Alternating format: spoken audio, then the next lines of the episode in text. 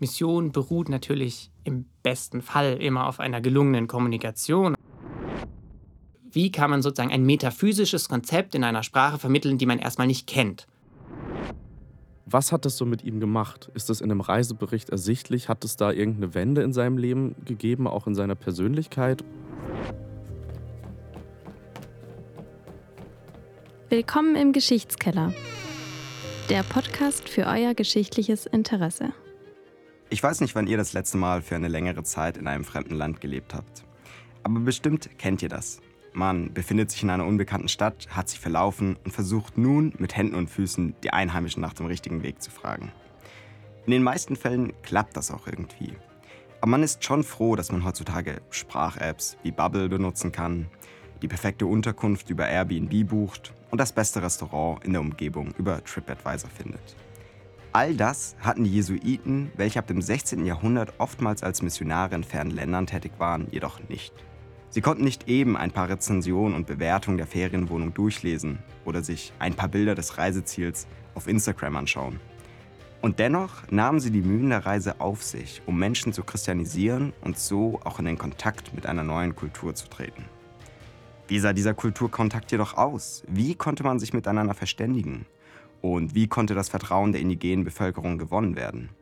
Diese und weitere Fragen werden wir nun anhand des Jesuiten Florian Pauke aus dem 18. Jahrhundert mit unserem heutigen Gast Ulrich Stober besprechen. Und damit hi und herzlich willkommen zu Geschichtskeller, der Podcast für euer geschichtliches Interesse. Und zum Glück bin ich heute nicht allein, denn neben mir sitzt mein sehr guter Freund und Mitmoderator David. Hi. Und unser heutiger Gast Ulrich Stober. Hallo. Schön, dass Sie hier sind. Herr Stuber, Sie haben Ihre Doktorarbeit mit dem Titel Hin und Her, sprachliche und kulturelle Übersetzungsprozesse in Spanisch-Amerika und Europa bei Florian Pauke geschrieben. Wenn Sie in aller Kürze, so 90 Sekunden, zusammenfassen müssten, was Sie eigentlich in Ihrer Doktorarbeit gemacht haben, was würden Sie antworten? Ich habe am Beispiel des Reiseberichts äh, des Jesuiten Florian Pauke sprachliche und kulturelle Übersetzungsprozesse untersucht.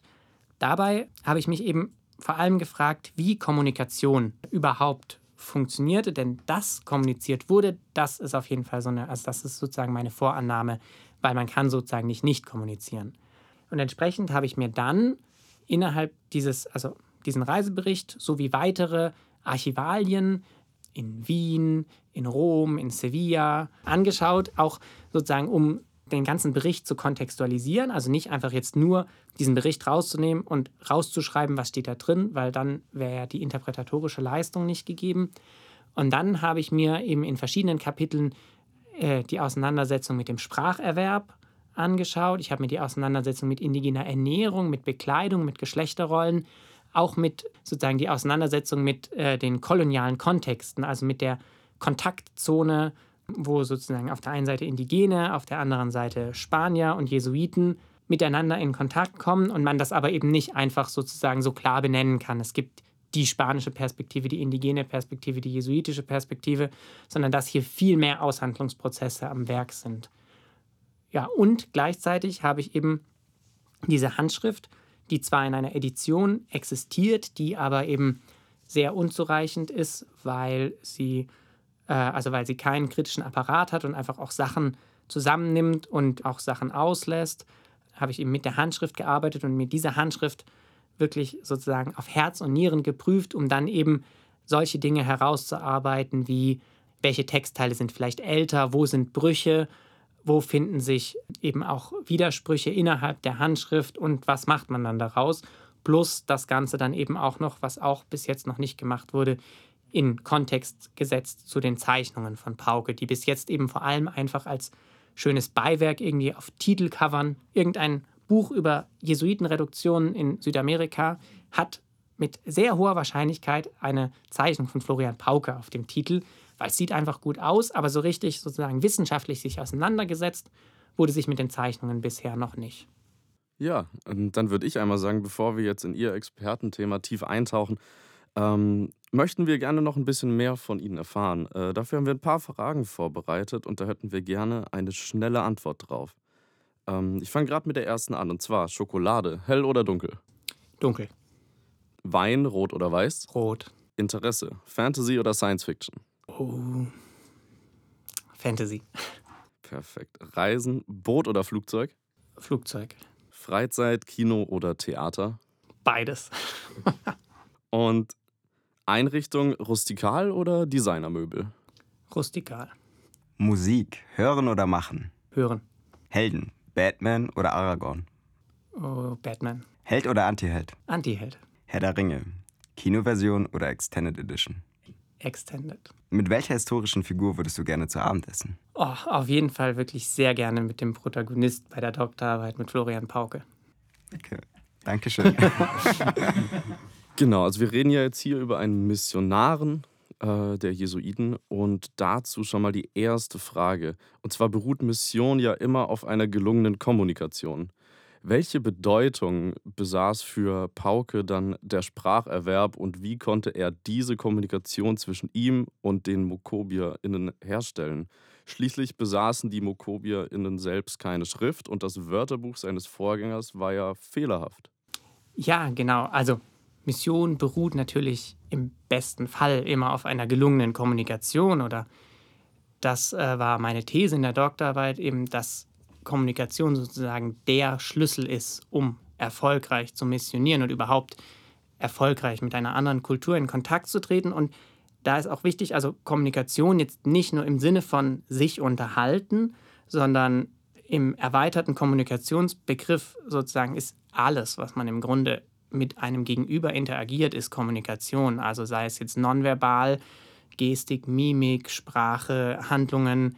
Das habe ich alles sozusagen unter diesem Kommunikationsbegriff gefasst. Und das war natürlich das Ziel eben, wie ich schon gerade gesagt habe, dass diese Kommunikation gelingt. Was allerdings, wie jetzt äh, Sie auch gerade schon einige Schwierigkeiten angedeutet haben, äh, überhaupt nicht einfach war. Also die Frage sozusagen war für mich, dieser Missionar kommt dorthin und kann die Sprache nicht. Und was, was passiert denn überhaupt? Also wie macht, also wie, wie startet er diesen Spracherwerb? Spannend ist nun, dass Pauke eben aus Böhmen kommt und erstmal über Italien nach Spanien reist ähm, und dann dort in, von Malaga aus über Land nach Lissabon und dort nochmal einige Monate warten muss, bis sein Schiff nach Südamerika eben nach in diese Missionsstation San Javier, die ist in der Nähe von Santa Fe, was wiederum in der Nähe von Buenos Aires ist, wenn man das ein bisschen verorten will. Ähm, und dort schon auf diesem Weg lernt er eben, also er lernt zunächst Spanisch während seiner Reise durch Spanien, dann äh, in Lissabon, wo er wartet, lernt er Portugiesisch. Das heißt, dieser Spracherwerb ist für die Jesuiten so was, was sie schon eigentlich die ganze Zeit machen. Das beginnt nicht erst, wenn die in der Mission sind. Und dann kommt er aber dort an und zunächst ist das erstmal Zeichensprache. Also er kommt an und versucht irgendwie Sachen zu zeigen. Weiters ähm, sind dann auf jeden Fall DolmetscherInnen sehr wichtig. Das sind oftmals ähm, Indigene, die zum Beispiel Spanisch sprechen oder auch gefangene Spanier, also Spanier, die bei den Indigenen gefangen waren, dort dann in ihrer Gefangenschaft diese Sprache lernen und dann irgendwann freigekauft werden, freikommen oder wie auch immer und dann sozusagen diese Möglichkeit haben, als ÜbersetzerInnen zu fungieren. Und ähm, genau, Spracherwerb hat auf zwei Ebenen für Pauke eine wichtige Bedeutung. Auf der einen Seite muss er sich erstmal im Alltag verständigen, er muss sozusagen klarkommen. Und dann geht es ja auch darum, die christliche Lehre zu vermitteln, was ähm, ja auch eben über Sprache funktioniert. Und da sind dann noch, kommen nochmal ganz andere Komponenten rein, weil ähm, dann ist plötzlich die Frage, wie kann man sozusagen ein metaphysisches Konzept in einer Sprache vermitteln, die man erstmal nicht kennt.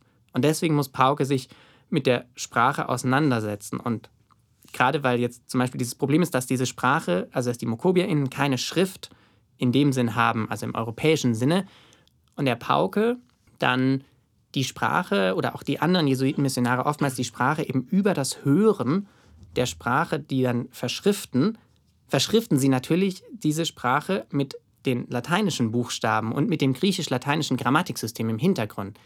Das heißt, es sind schon über diese Jesuiten, die diese Sprachen aufgeschrieben haben, relativ viele auch indigene Sprachen, die sonst heute verloren wären, überliefert, aber sie sind eben überliefert aus einer europäischen Perspektive. Also es ist sozusagen immer auch so ein zweischneidiges Schwert. Und äh, mit dem Wörterbuch, ja, also Pauke, müssen wir uns vorstellen, er kommt dort an in dieser Reduktion. Vor ihm ist schon ein Kollege, sage ich mal, Francisco Burges, der ist dort schon ein paar Jahre und ja, er tut sich noch ein bisschen schwer mit der Sprache. Aber Burges hat auf jeden Fall so ein Wörterbuch oder eine Wortliste und die gibt der Pauke weiter und sagt, hey, hier, guck mal, damit kannst du die Sprache lernen. Und Pauke setzt dich erstmal vielleicht auch so, wie er diese anderen europäischen Sprachen gelernt hat, setzt dich erstmal in sein Zelt, immer wenn er Zeit hat, versucht diese Wörter zu lernen und versucht daraus dann vielleicht mit den Indigenen zu kommunizieren. Darüber schreibt er nicht so genau. Und insgesamt scheitert das aber. Also er kommt damit sozusagen überhaupt nicht voran, weil er auch merkt, dass viele Wörter in diesem Wörterbuch fehlerhaft sind. Und entsprechend, das, was, wie er dann rausfindet, sozusagen, wie er in Kommunikation treten kann mit den Indigenen, ist, dass er rausgeht. Dass er eben, weil er noch nicht diese Sprache so predigtreif beherrscht, wird er erstmal von Burches dazu genötigt, die Indigenen bei der Arbeit zu beaufsichtigen, mit ihnen irgendwelche Sachen zu machen. Und während er sozusagen dort dabei sitzt, hört er diese Sprache. Und über das Hören lernt er eigentlich dann diese Sprache und fängt dann auch an, darüber zu reflektieren, wie diese Sprache eigentlich funktioniert. Und das ist, wenn man schaut, wie sozusagen eigentlich Spracherwerb funktioniert, äh, das hat John Gallagher 2019 in Learning Language in Early Modern England auch sehr gut aufgezeigt, dass eben gerade Multilingual Workplaces ein ganz krasser Katalysator waren für den Spracherwerb. Also er macht das am Beispiel von England, aber wenn man sich das eben vorstellt, Pauke sitzt dort umgeben von diesen Menschen, die diese andere Sprache sprechen. Und wenn man davon ausgeht, dass er eben auf jeden Fall so ein gewisses Verständnis für Sprache hat, geht er dann eben dahin und ist damit einigermaßen erfolgreich, diese Sprache zu lernen und dann auch zu sprechen. Sie haben es jetzt gerade auch schon angesprochen, dass Pauke versucht hat, wahrscheinlich auch zu predigen, diese metaphysischen Konzepte auch ähm, ja, zu lehren. In seinem Reisebericht berichtet Pauke ja auch davon, dass die MukobierInnen hauptsächlich Substantive verwenden. Das bedeutet, Sie haben hauptsächlich nur Begriffe für sinnlich wahrnehmbare Gegenstände, also Gegenstände des Alltags. Ich stelle es mir unheimlich schwierig vor, dann eine Predigt zu halten, in der ich über Gefühle, über metaphysische Konzepte rede, die über die sinnliche Wahrnehmung hinausgehen. Wie ist er mit diesem Problem umgegangen?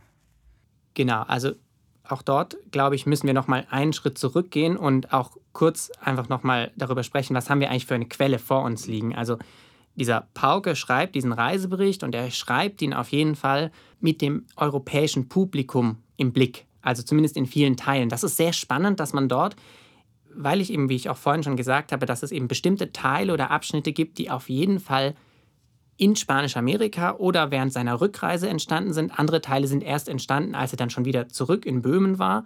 Und dass dadurch es eben auch unterschiedliche Erfahrungsstufen innerhalb dieses Reiseberichts gibt, die jetzt dadurch, dass es eben eine einheitliche Abschrift ist, erstmal sozusagen auf den äußeren Blick her verloren gegangen sind. Aber was ich dann gemacht habe, war eben das genauer zu analysieren und genau nach diesen Brüchen zu suchen, um eben aufzuzeigen, wie verschiedene Erfahrungsstufen drin sind. Und das findet man auch bei der Sprache, denn es gibt ganz eindeutig Teile, wo er sozusagen die Sprache beschreibt im Hinblick auf dieses europäische Publikum, die dann vielleicht auch gewisse Erwartungshaltungen an die Sprache, an eine indigene Sprache haben, nämlich, aha, die ist auf jeden Fall eher den europäischen Sprachen unterlegen. Aber gleichzeitig gibt es andere Stellen, wo Pauke über diese Sprache reflektiert und auch über das Potenzial der Sprache reflektiert. Und da ist das sehr spannend. Ich glaube nämlich, dass diese Benennung von sinnlich wahrnehmbaren Dingen erstmal auch dem geschuldet ist, dass Pauke erstmal dort ist und sich ja zurechtfinden muss. Und ähm, naja, nach welchen Sachen fragt man zuerst, wenn man irgendwo ist? Man schaut sich ja die Sachen an und zeigt vielleicht drauf und fragt, wie, wie diese Wörter heißen. Also ich würde nicht sozusagen so weit gehen und sagen, okay, ähm, die Sprache der MokobiaInnen ermöglicht nur die Benennung der Dinge, denn das ist auf jeden Fall erstmal Paukes Perspektive. Und was er aber eben auch erkennt, ist, ähm, dass diese Sprache sehr fluid ist. Das ist sehr spannend. Zum Beispiel, er beschreibt das so, dass wenn jemand stirbt und dessen Name irgendwie in Verbindung mit einem Gegenstand ist. Also ein Gegenstand ähm, dem Namen ähnelt, dann wird dieser Gegenstand mit dem Tabu belegt, dass er nicht mehr so genannt werden darf. Sprich, das heißt, ein Gegenstand wird neu benannt. Das heißt, die Sprache der MokobiAN hat das Potenzial, Dinge neu zu benennen. Und gleichzeitig gibt es auch so etwas, das beschreibt er so etwas vage als Namenstausch, der immer mal wieder geschehen kann. Das heißt, die Sprache der Mokobia ist auf jeden Fall etwas sehr Fluides und Pauke erkennt und nutzt dieses Potenzial auch. Das heißt nämlich, gerade wenn wir jetzt neue Konzepte haben, die man vielleicht nicht kennt, dann gibt es eben die Möglichkeit, auch Sachen neu zu benennen. Jetzt allerdings über die metaphysischen Konzepte bleibt es sehr im Dunkeln und das ist auch sonst in, in vielen anderen Reiseberichten oder Berichten von Jesuiten oder Missionsberichten so, dass das eigentlich eher ein bisschen vage bleibt. Die konkreten Beispiele, die Pauke für eine Neologisierung gibt, also für eine Wortneuschöpfung, ist zum Beispiel, dass sie das Wort Kirche nicht kennen. Sie kennen natürlich auch das Gebäude Kirche nicht und er zeigt dann zwei verschiedene Möglichkeiten auf. Auf der einen Seite eben kreieren die MokobiaInnen ein neues Wort, Natum Naqui, beschreibt es Pauke. Und es gibt aber auch eine Verbindung von Spanisch und Mokobisch, also Dios Labo. Und Labo steht Mokobisch für Haus und dann Haus Gottes, also Dios eben Spanisch. Wie jetzt genau mit den metaphysischen Konzepten dann ausgegangen, äh, umgegangen werden konnte, ist tatsächlich nicht so ganz klar. Was spannend ist bei Pauke ist, dass er eben von Anfang an sagt, er traut sich nicht sofort auf die Kanzel, sondern er will diese Sprache wirklich lernen und durchdringen, damit er auch, ja, sozusagen auch keine Irrlehren äh, den MokobiaInnen predigt. Und das ist sehr spannend, weil er kritisierte auch seine Kollegen, die mit ihm dort sind, weil er schreibt zum Beispiel, ja, also der, der Burkes, der würde predigen, ob schon mit stammelnder Zunge. Also das heißt sozusagen, der ist in der Sprache nicht so sicher, wie Pauke das eigentlich gerne hätte aber er predigt eben trotzdem. Und Pauke sagt eben, nein, ich gehe wirklich erst auf die Kanzel, wenn ich diese Sprache so beherrsche, dass ich mir sicher bin, dass ich das, also auch das Richtige sozusagen vermittel. Wie das natürlich dann, also ob das jetzt dann wirklich so ist oder was davon jetzt auch Rhetorik ist von Pauke, das muss natürlich offen bleiben. Das können wir nicht so genau sagen. Aber er hat auf jeden Fall diesen Anspruch und er reflektiert deswegen sehr viel über Sprache. Das fand ich sehr spannend. Ja, dann hätte ich noch mal ganz kurz eine Frage. Und zwar haben wir ja vorhin auch schon die ganze Zeit darüber geredet, dass es eben in der Kultur der Mokobier keine, ähm, keine Schrift gibt und dass da eben nichts festgehalten ist. Wie war denn dann eben die Quellenlage? Ist dieser Bericht sozusagen das Einzige, was man von diesen Indigenen finden kann? Oder gibt es da dann noch mehr? Ja, wir sind ja jetzt hier im 18. Jahrhundert. Das heißt, die Jesuitenmission insgesamt in Spanisch-Amerika ist auch schon eine Weile am Laufen. Also wir sind ja schon sozusagen, es gibt schon Präsenz von Missionaren seit ja, 150, 200 Jahren. Und das heißt, es ist so, dass das natürlich jetzt keine Kulturen sind, die jetzt sozusagen kompletten Erstkontakt mit EuropäerInnen überhaupt haben, sondern wie ich auch schon gesagt habe, es gibt eben auch Indigene, die Spanisch sprechen, die dann als DolmetscherInnen funktionieren können. Und die Quellenlage insgesamt ist jetzt aber natürlich trotzdem so, dass keine Dokumente jetzt von indigenen Personen überliefert sind. Also was ich mir jetzt genau angeschaut habe, war auf der einen Seite dieser Bericht eben in Zwettl.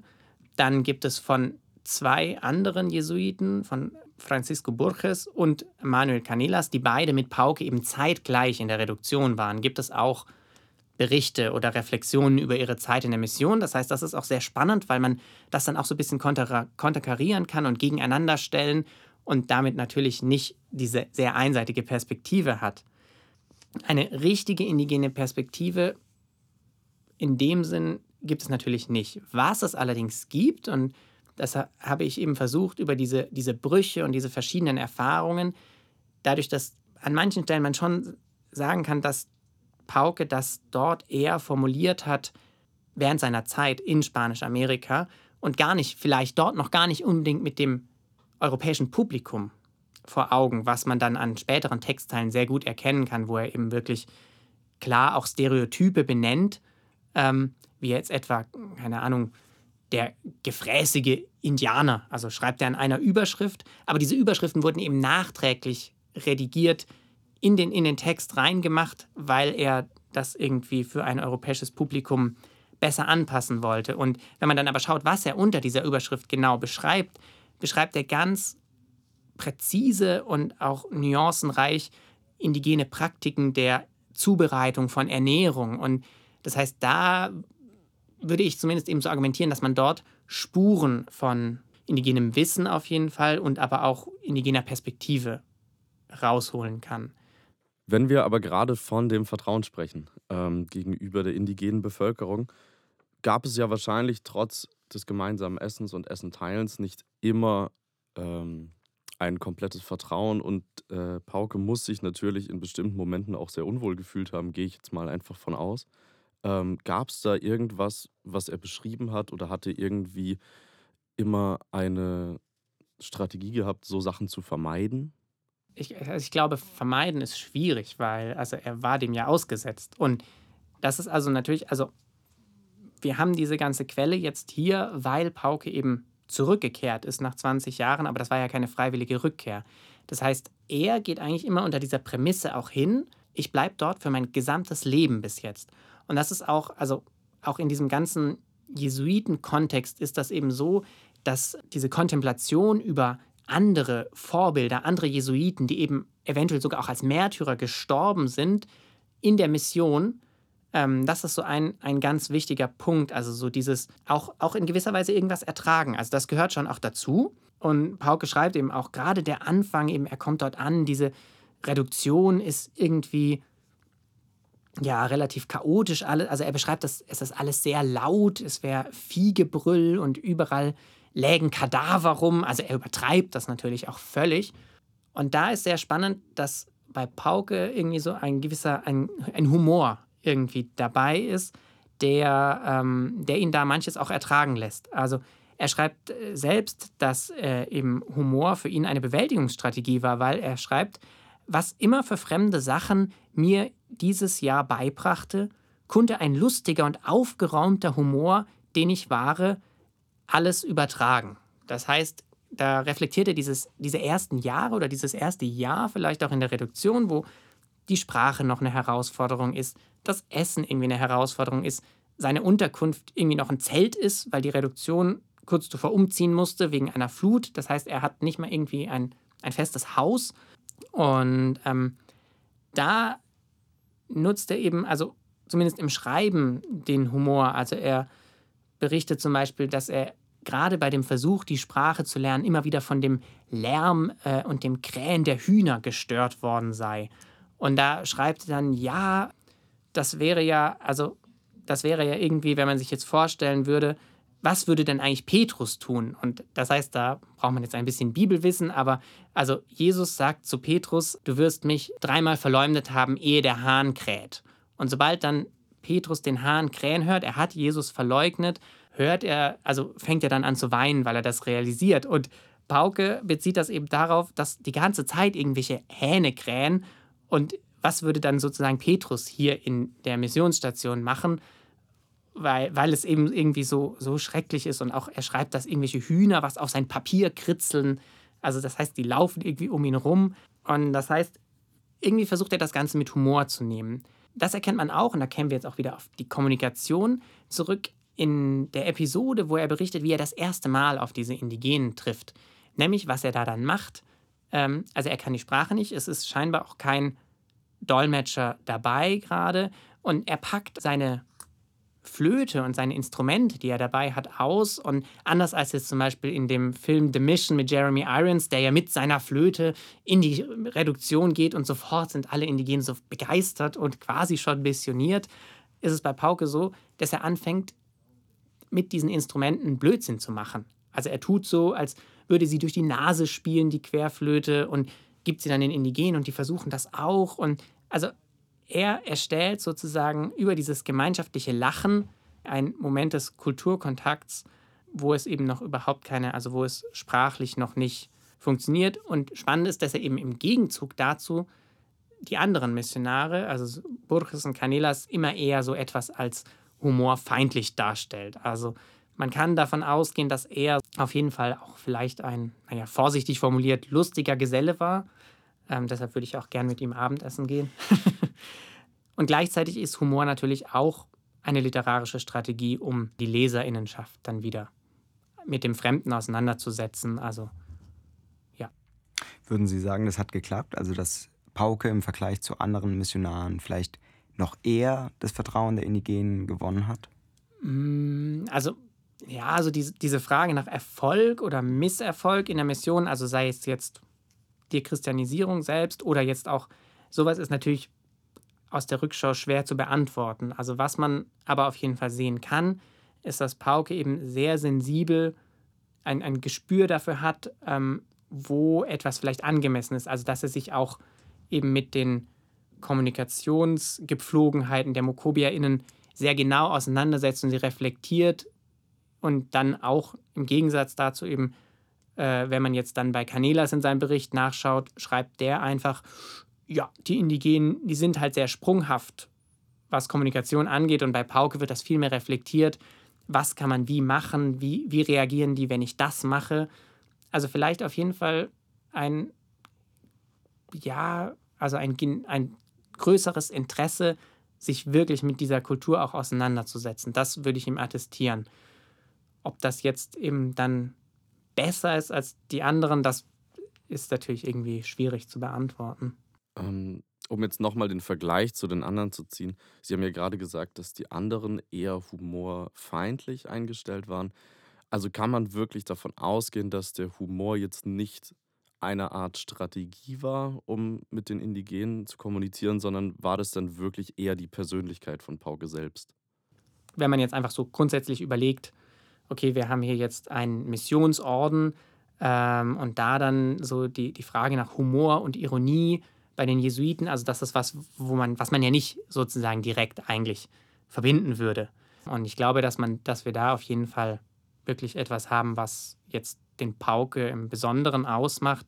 Ich meine, diese Beschreibung, das ist ja auch jetzt wieder von Pauke, der jetzt sagt, ja, die anderen sind halt nicht, also kommen nicht so mit dem Humor klar. Oder Pauke macht sich viel eben auch zum Teil dann auch über sie lustig. Das heißt, das ist auf jeden Fall auch ähm, ja, würde ich sagen, eine Persönlichkeit. Das sieht man auch daran, als die dann, die Jesuiten deportiert werden. Also sie sind wirklich sehr zusammengedrängt auf einem Schiff, ähm, das sie dann von Buenos Aires äh, nach Puerto de Santa Maria bringt, wo sie dann auch in Gefangenschaft geraten. Und während dieser ganzen Zeit erzählt Pauke, dass er neben seinem Bett ein Loch hatte und da wohnte eine Maus drin und dass er immer wieder ein, ein Mäusetheater aufgeführt hat für die Jesuiten, die eben mit ihm, die mussten unter Deck bleiben, sie durften nicht raus und er hat sozusagen auch die anderen so ein bisschen unterhalten und ich finde, das sind sozusagen so Indikatoren, auch wenn man überlegt, okay, ähm, hier, äh, der Pauke sollte jetzt, also hat eigentlich vor, irgendwie ein Bericht oder eine Zusammenstellung über das zu verfassen, was er gemacht hat in der Mission. Und dann beschreibt er sowas, da fällt er irgendwie auch so ein bisschen aus der Rolle. Ähm, also man muss sich eben auch nicht wundern, dass dieses Werk, was eben nur in dieser Abschrift existiert, schlussendlich nicht publiziert wurde, weil eben ganz viele Elemente drin sind, die jetzt auch einfach für ein Publikum des 18. Jahrhunderts nicht unbedingt das waren, was man vielleicht in so einem Reise- oder Missionsbericht lesen wollte. Inzwischen verstehe ich immer mehr, warum Sie mit Pauke ein gemeinsames Abendessen verbringen wollen. Er scheint ja ein sehr humorvoller, äh, auch sozialer Mensch zu sein. Man kennt es ja von den Jesuiten, dass sie sich in anderen Missionierungen oftmals auch in ihrer Kleidertracht sich der indigenen Bevölkerung angepasst haben. Wie war das bei Pauke? Hat er auch dieselben Klamotten getragen, beziehungsweise haben die Indigenen überhaupt Klamotten getragen oder ist das schon wiederum so ein Stereotyp? Bekleidung ist dahingehend bei Pauke sehr spannend, weil er ja, das können wir jetzt hier leider nicht sehen, aber er ja eben sehr viele äh, Zeichnungen gemacht hat und naja, vielleicht so 60 Prozent der Zeichnungen sind tatsächlich einfach angelehnt an die naturhistorischen Atlanten der Zeit. Ähm, tatsächlich einfach Abbildungen von Pflanzen, von Tieren. Und dann gibt es aber diesen anderen Teil der Abbildungen. Und das ist jetzt anders, als man es vielleicht erwarten würde, nicht unbedingt betende Indigene oder Indigene bei der Ausübung religiöser Praktiken, sondern es ist tatsächlich eher wirklich eine Dokumentation, ähm, indigener Thematiken. Also beispielsweise gibt es so ähm, großformatige Einzelporträts, aber es sind eben keine individuellen Porträts, sondern es sind eher so Figuren, verschiedene indigene Figurentypen. Ähm, zum Beispiel der christliche Indianer, wie er in die Kirche geht, aber eben auch ein Mokobia zum Krieg gerüstet, ähm, eine Frau mit zwei Kindern. Und da spielen natürlich die Kleider dann auch als Unterscheidungsmerkmal für den getauften Indigenen, der eben ein anderes Kleidungsstück trägt als der indigene Krieger, spielen die Kleider natürlich eine ganz wichtige Rolle. Und deshalb lohnt es sich auf jeden Fall auch Paukes Überlegungen zu der Bekleidung ähm, sich anzuschauen. Genau, also die Indigenen hatten in der Beschreibung der Jesuiten ein Kleidungsstück, das aus einem größeren Fell bestand, das man unterschiedlich binden konnte. Also die männlichen Mokobia haben es über die rechte Schulter gebunden und trugen es dann wie so eine Art Toga, kann man sich das vielleicht vorstellen. Und die Mokobierinnen äh, trugen es um den Bauch gebunden, nach unten hängend wie ein Rock und waren entsprechend auch barbusig. Allerdings problematisiert Pauke diese Nacktheit in dem Sinn nicht. Also in seinen Zeichnungen ist auffällig, dass er sie dort auf jeden Fall in gewisser Weise deerotisiert. Also das heißt, sowas wie Brustwarzen werden nicht ausgeführt, also weibliche Brüste werden angedeutet, aber nicht weiter. Und oftmals kommt es auch, also gerade es gibt auch Zeichnungen von badenden Indigenen, aber das sind dann eben badende Kinder und die sind einfach geschlechtslos. Also das heißt, dass man sieht schon, das sind irgendwie nackte Figuren. Manchmal gibt es so zufällige Verdeckungen von Genitalbereichen, aber meistens sind das einfach so geschlechtslose Figuren. Mm.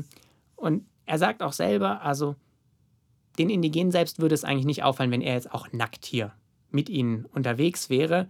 Aber natürlich verbietet ihm das der Anstand. Das führt dann zu solch absurden Situationen wie, sie müssen einen Fluss überqueren und der Indigene mit dem Pauke unterwegs ist, der ein Kazike ist, also ein sozusagen ein Anführer einer Familie, der muss sich nackt, also zieht sich nackt aus, ähm, sitzt dann auf seinem Pferd und Pauke beschreibt selbst, wie er seine, also sein, seine Sutane lüpft, sich dann auf den Rücken des Pferdes stellt und hinter dem Indigenen durch den Fluss reitet. Also eine Situation, die schon recht absurd ist, weil er eben sagt, dass es ihm, also er kann sich nicht entblößen.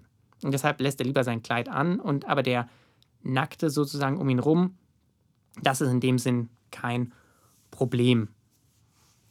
Ähm, ja, genau. Sie haben ja gerade eben schon gesagt, dass er sehr große Schwierigkeiten dabei hatte oder Schwierigkeiten dabei hatte, auf jeden Fall die Frauen einzukleiden, dass bei den Männern eben nicht so dieses Problem bestand.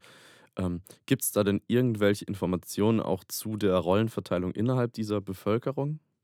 Bei den Mokobiern, also zumindest was, was Pauke berichtet oder was man auch in anderen äh, Berichten findet, ist eben sehr spannend, dass sozusagen, also es nicht auf jeden Fall eine patriarchale Gesellschaft ist, sondern es ist zwar so, dass ähm, irgendwie die Männer gehen auf die Jagdzüge, allerdings ist das nur die Jagd auf große Tiere, sprich Jaguare oder sonst irgendwas.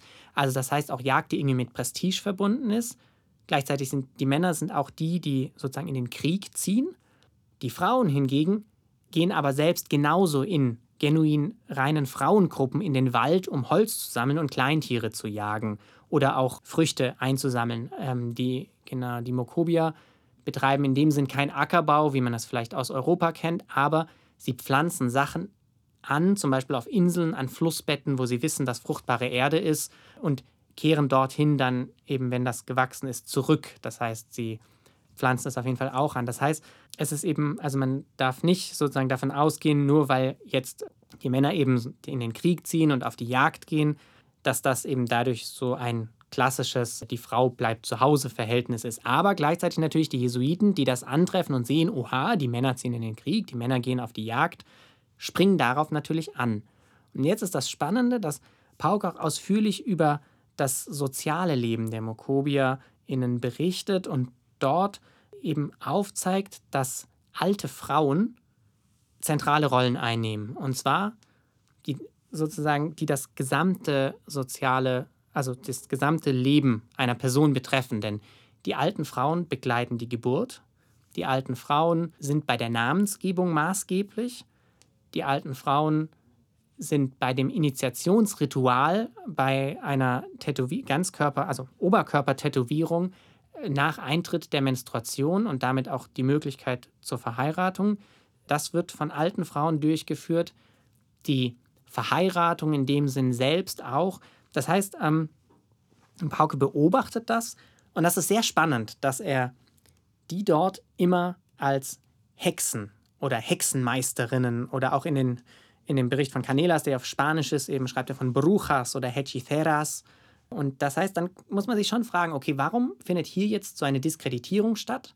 Auch von Frauen, die eben heilen, also Heilerinnen oder Schamaninnen werden auch immer als Hexen diskreditiert und gleichzeitig aber eben geht es irgendwie bei den Männern vor allem darum, Vertrauen herzustellen, Kontakt herzustellen mit den Kaziken, diese Kaziken für sich zu gewinnen, für die Taufe zu gewinnen und bei den Frauen eben nicht. Und da könnte man auf jeden Fall jetzt argumentieren, dass viele dieser Bereiche genau Bereiche sind, wo eben der Jesuit als Priester eigentlich agiert bei der Taufe und also bei sonstigen äh, solchen Ritualen, wo eben eigentlich dann der Priester wichtig ist und diese Position aber eben von diesen alten Frauen eingenommen wird. Und da kann man eben sehr gut argumentieren, dass die Jesuiten dort dann eben viel eher auf das Mittel der Diskreditierung zurückgegriffen haben, um diese Frauen sozusagen dort, also ihr die, die Macht zu entziehen.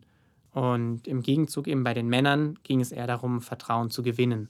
Genau, konkret kann man das bei Pau gesehen, dass es eben so diese, äh, also mokobische Heilungstradition war, dass an den, an, den, an den kranken Personen irgendwie gesaugt wurde in irgendeiner Form und das auch mit einem Ritual verbunden war. Und Pauke das dann, wie er schreibt, eben an sich selbst ausprobieren lässt, aber eben um nachzuweisen, dass es nicht funktioniert.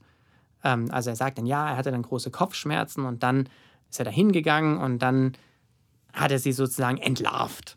Und er versucht, also er geht wirklich diese ganzen mokobischen Heilungsmethoden durch und entlarvt sie im Nachhinein.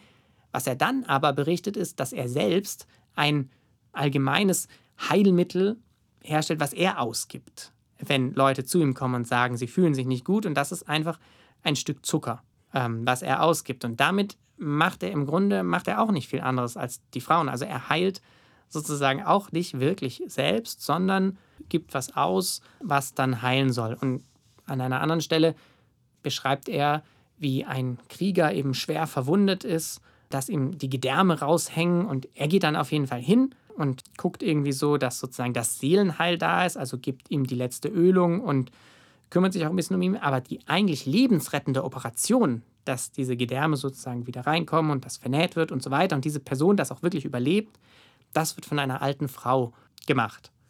Das heißt, auch hier sieht man sozusagen, auch nach außen hin wird vielleicht kommuniziert, ja, ähm, wir haben diese ganzen alten Hexenmeisterinnen und diese alten Heilungsmethoden alle, sind alle losgeworden, aber in Wirklichkeit waren die natürlich auch darauf angewiesen. Also wie so oft bei ganz vielen Sachen, also hätte es das ohne das ganze indigene Wissen, wäre jegliche kolonial, also jegliches koloniale oder missionierende Vorhaben einfach gescheitert.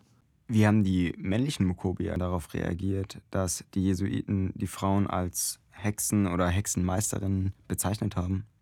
Also so jetzt genau konkret im Fall der MokobiaInnen weiß ich das tatsächlich nicht. Aber was, was spannend ist, ist, dass tatsächlich auch in, in anderen indigenen Gesellschaften die Kaziken, also sozusagen die dann dort damit ja dann auch aus einer patriarchalen Perspektive mit mehr Macht ausgestattet wurden, das auch wirklich genutzt haben, um ja, die, die Gesellschaft zu transformieren, also die indigene Gesellschaft. Ähm, um genau da jetzt noch äh, final anzuschließen, wie Sie gerade eben schon gesagt haben, ist er ja auf jeden Fall mit Vorannahmen dann eben dahin gegangen. Er hat sehr viele, oder er hat zumindest, wie viele weiß ich jetzt nicht, Magazine oder Zeitschriften gelesen und sich Berichte von anderen ange, äh, angelesen oder angehört. Ähm, und war dort ja, wie wir dann schon gehört haben, überwältigt, so eben von Kleidung, von Sprache, von Essen, von Ernährung. Ähm, was hat das so mit ihm gemacht? Ist das in einem Reisebericht ersichtlich? Hat es da irgendeine Wende in seinem Leben gegeben, auch in seiner Persönlichkeit? Oder ist er einfach zurückgekommen, wie er auch hingekommen ist, der, der er war? Ja, also ich, de ich denke, dass es, also jetzt meine ganz persönliche Meinung, denke ich, dass es auf jeden Fall ähm, äh, ihn verändert hat. Und wenn wir jetzt sozusagen die wissenschaftliche ähm, Meinung oder uns jetzt auch sozusagen die Analyse des Berichts, die ich jetzt vorgelegt habe, anschauen, ähm, dann ist das schon klar erkennbar, gerade an so Beispielen wie eben Essen, dass er mit einem gewissen Vorurteil auch hingeht ähm, und dann dort aber das ja auch kennenlernt und er beschreibt das dann, also er treibt das auf die Spitze, indem er dann beschreibt, dass er, als er wieder daheim ist, was ihm sozusagen fehlt, ist der eben, Zitat, Indianerbraten. Also sozusagen auch diese indigenen Zubereitungsarten ähm, sind dann sind etwas, was, was ihm sozusagen fehlt. Und er berichtet dann so eine Episode, wie er dann heimlich ähm, sich ein paar Innereien sozusagen vom, vom Koch klaut und mit dem Argument, ja, ja, das ist für den Hund. Und er wirft es dann auf die glühenden Kohlen, also er ungewürzt, also ohne Salz und ohne Brot, isst er das dann und versucht das dann eben auch den anderen Jesuiten, die dort jetzt in dem Kolleg sind, schmackhaft zu machen und ist dann auch ganz begeistert, als sie das probieren. Das heißt, damit ist es sozusagen eine Spiegelung dieser Szene am Lagerfeuer, wo die Indigenen begeistert sind, dass der Pauke sich traut und das indigene Essen isst, ist es jetzt da der Visionar, der zurückgekehrt ist, der sich dann darüber freut, dass er eine Erfahrung, die er sozusagen dort gemacht hat, jetzt an andere weitergeben kann und die sich auch trauen, das zu probieren. Und gleichzeitig ist aber dann in, de, in dem Bericht selbst natürlich vieles dann auch wieder verwischt, weil er eben das erstmal versucht zu schreiben und dann das ist sehr kompliziert, ähm, kann man eben dann an der Handschrift selber sehen, wie er ungefähr nach der Hälfte des Berichts merkt, okay, so wie ich es geschrieben habe, taugt es irgendwie nicht. Oder jemand anders kommt zu ihm hin und sagt, hey, so findest du keinen Verleger. Und er fängt dann an, diesen Bericht zu überarbeiten, indem er aber, weil er hat halt blöderweise die Abschrift schon, die dann eigentlich zur Drucklegung dienen sollte. Das heißt, also er mehr, also jemand sagt ihm das erst, als er mitten in dieser Absch also als diese Abschrift schon gemacht wird. Und er fängt dann an, viele kleine Überschriften einzufügen, um sozusagen seinen großen Textfluss, den er eben zusammengestellt hat, aus alten Notizen, aber auch aus neuen Sachen. Ähm, das merkt man, weil er zwischendurch immer wieder Daten einfließen lässt. Und indem er ihn aber dann wieder so aufteilt, merkt man eben, dass ganz viele stereotype Überschriften, gerade über, über Essen, über Kleidung oder über, in Anführungszeichen, Aberglauben der Indigenen ähm, da reinkommen. Das heißt, es hat ihn vielleicht persönlich auf jeden Fall verändert, aber es, er hat auch genauso im Kopf, welches Wissen sozusagen von ihm erwartet wird, jetzt als Missionar, der zurückgekehrt ist und der sich mit den Indigenen auseinandergesetzt hat. Das fand ich auch so sehr spannend, also dass da auch so ein, so ein Spannungsverhältnis zwischen seinem eigenen jetzt äh, sich weiterentwickeln und gleichzeitig aber sozusagen der Erwartung der, der Leserinnenschaft war. Ich weiß nicht, wie es euch ging, aber ich habe jetzt in dieser Folge auf jeden Fall sehr viel gelernt über sprachliche und kulturelle Übersetzungsprozesse und finde es immer wieder faszinierend, dass die Menschen zu der damaligen Zeit solche Mühen auf sich genommen haben und sich diesen Herausforderungen gestellt haben. Nichtsdestotrotz bin ich trotzdem froh, dass ich äh, meine nächste Reise auch über Airbnb und mit Hilfe von TripAdvisor buchen kann. Ja, und vor allem äh, fand ich, ist die Doktorarbeit jetzt ein sehr, sehr gutes Beispiel, wie man heute gerade auch mit anderem Kontext an die Sachen rangeht. Trotz der jetzt wahrscheinlich noch langen Zeit, bis die dann veröffentlicht wird, ähm, werden wir versuchen, das dann irgendwie äh, zu verlinken, wenn sie denn da ist, für alle, die daran Interesse haben. Dann wünschen wir Ihnen, Herr Stober, noch ganz viel Erfolg bei der bald anstehenden Verteidigung Ihrer Doktorarbeit. Ja, vielen Dank für die Einladung. Ich hatte auch sehr viel Spaß. Und ich denke, dass alle, die jetzt mit uns hier zugehört haben, dem dann eben beipflichten und für sie dann die Daumen drücken. Ja, vielen Dank. Wenn ihr noch weitere Fragen habt, dann schreibt uns gerne per Mail an unseren Instagram-Kanal geschichtskeller.fm oder auch an unsere E-Mail-Adresse geschichtskeller.fspodcast.de. Dann bleibt uns eigentlich nur noch zu sagen, dass es uns wie letztes Mal auch sehr viel Spaß gemacht hat und wir sehen uns dann hoffentlich wieder beim nächsten Mal. In diesem Sinne, Macht's gut. Tschüss. Ciao.